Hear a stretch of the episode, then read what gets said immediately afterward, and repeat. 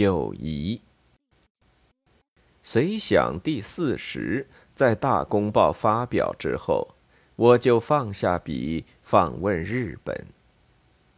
我在日本朋友中间生活了十六天，日子过得愉快，也过得有意义。看得多，也学到不少；同朋友们谈得多，也谈得融洽。人们说友情浓于酒，我这一次才明白它的意义。我缺乏海量，因此我经常陶醉。重要的感觉就是心里暖和，心情舒畅。我忘不了两件事情。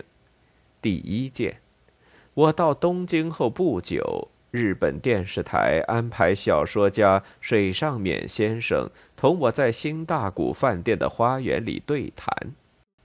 对谈从上午九点开始。那是一个很好的晴天。但忽然刮起了风。我们坐在院子里晒太阳，起初相当舒适。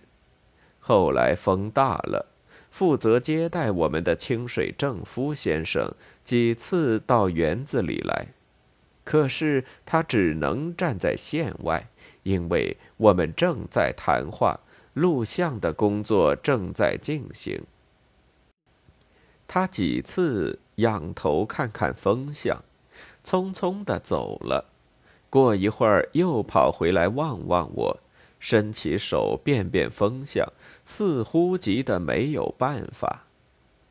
这一切我都看在眼里，可是我不能对他讲话。我的膝上盖着大衣，还是他先前给我送来的。我没有把大衣穿在身上，只是因为我不愿意打断我们的对话。即使风吹过来，我感到凉意，却也可以对付过去。这一个上午的对谈，并不曾使我受凉。见到清水先生，我还笑他像一位善于呼风唤雨的法师。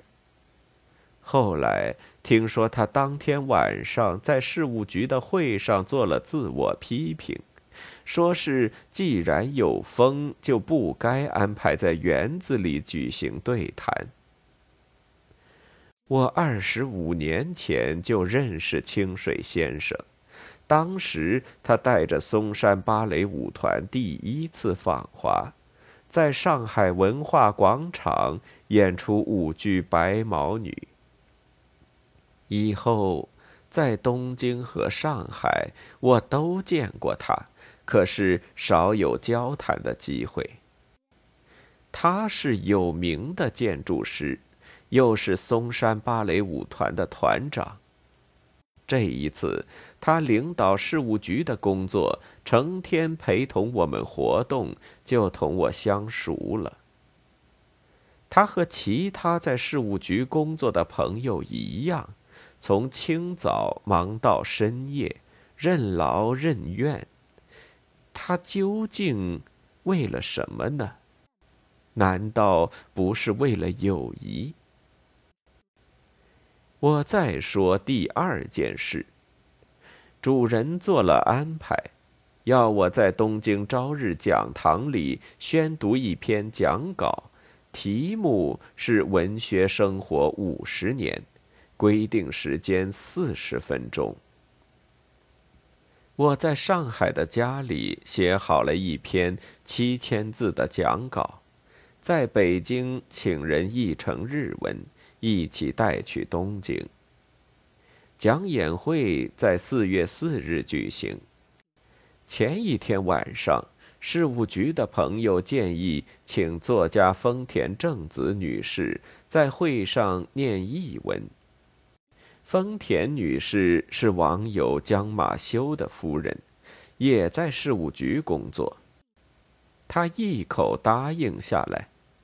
为了念得流畅，取得更好的效果，她熬了一个通宵，把译文重新抄写一遍。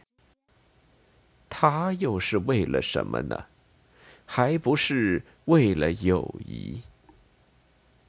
像这样的事情还有不少，我也不想在这里列举了。在一次招待会上，我讲过这样的话：当中国作家由于种种原因保持沉默的时候，日本作家井上靖先生。水上勉先生和开高健先生却先后站出来，为他们的中国朋友鸣冤叫屈，用淡淡的几笔勾画出一个正直善良的作家的形象，替老舍先生恢复名誉。我从日本作家那里学到了交朋友、爱护朋友的道理。这绝不是说过就忘记的外交辞令，我讲的是简单的事实。他们都是为了什么呢？每天我睡得晚，想得多，我需要解答自己提出的问题。我将心比心，以心换心。我对朋友们讲真话，讲心里的话。我虽然是一个感情不外露的东方人，可是谁触动了我最深的感情，我就掏出自己的心交给他。究竟为了什么？我一直在想。我想得多，但不是想得苦。我越想越是感到心里充实，越想越是觉得一股暖流流遍我的全身。掏出自己的心，我并不感到空虚，因为我换来了朋友的心。我感到，我有两倍的勇气，两倍的力量。究竟由于什么？我得到了回答，由于友谊。在日本访问的十六天中，我流过两次眼泪。第一次是在羽田机场，我们离开东京去广岛，同朋友们握手告别。一位在事务局工作的年轻姑娘忽然哭出一声。泪珠滚滚落下。这个时候，我也控制不住自己的眼泪。另一次在长崎机场，我们结束了访问，从那里动身回国。西园寺公一先生从横滨赶来送行，他的腿关节有毛病，拄着手杖陪我们到机场。我走出候机室的时候，最后一次向着站在平台上的朋友们挥手，忽然看见西园寺先生、清水先生和其他几位朋友的眼泪。我真想转过身跑回去拥抱他们，但是我没有这样做。我。却无声的哭了。我含着泪水上了飞机。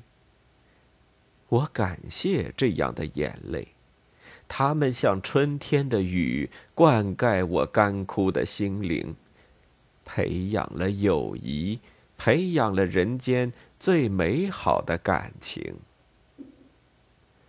从长崎到上海。只需要一个半小时，访问结束了，但是友谊将继续发展，流传到子孙万代。即使我的生命很快化成尘土，我那颗火热的心仍然在朋友们中间燃烧。我们的友谊绝不会有结束的时候。四月。二十四日。